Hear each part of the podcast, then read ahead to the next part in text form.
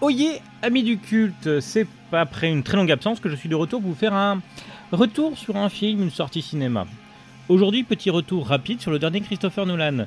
Onzième film du réalisateur, Tenet est l'histoire d'un agent secret joué par John David Washington aux prises avec un grand méchant russe joué par Kenneth Branagh, à qui le futur aurait envoyé le moyen de contrôler l'entropie, ou la courbe du temps, ça dépend des scènes.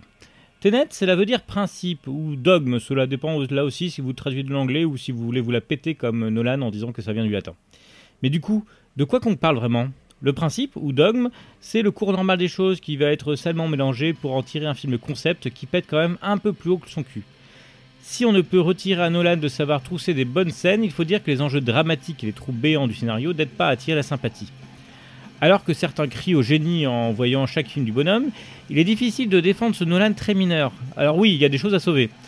Et si beaucoup se focalisent sur la prestation de John David Washington, pas mauvaise certes mais pas très consistante, on préférera certains seconds rôles comme Robert Pattinson, Imperial, ou Elizabeth Debicki, profondément génial.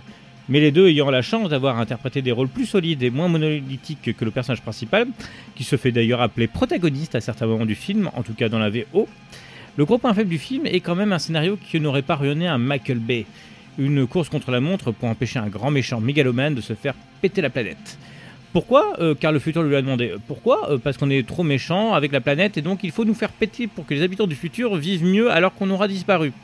Vous ne comprenez toujours pas pourquoi Oh, Vogel c'est magique et ceux qui se triturent les ménages pour trouver une explication diégétique mettent à mon sens trop de foi dans le cinéma du petit malin de Dolan. Celui-ci tente de nous faire croire à quelque chose de plus euh, pensé que ce n'allait, alors que hein, c'est juste un film d'action à concept un poil moins mieux filmé que le dernier Russell Crowe. Alors Nolan escroc, bah c'est pas si simple. Il est selon moi clairement survendu, et Tenet n'est pas non plus une daube. J'ai pas dit que c'était un bon film hein, non plus. Hein.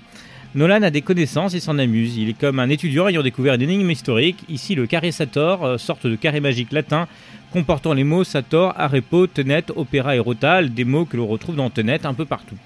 Et qui fait passer ça pour l'énigme du siècle avec des moyens hollywoodiens.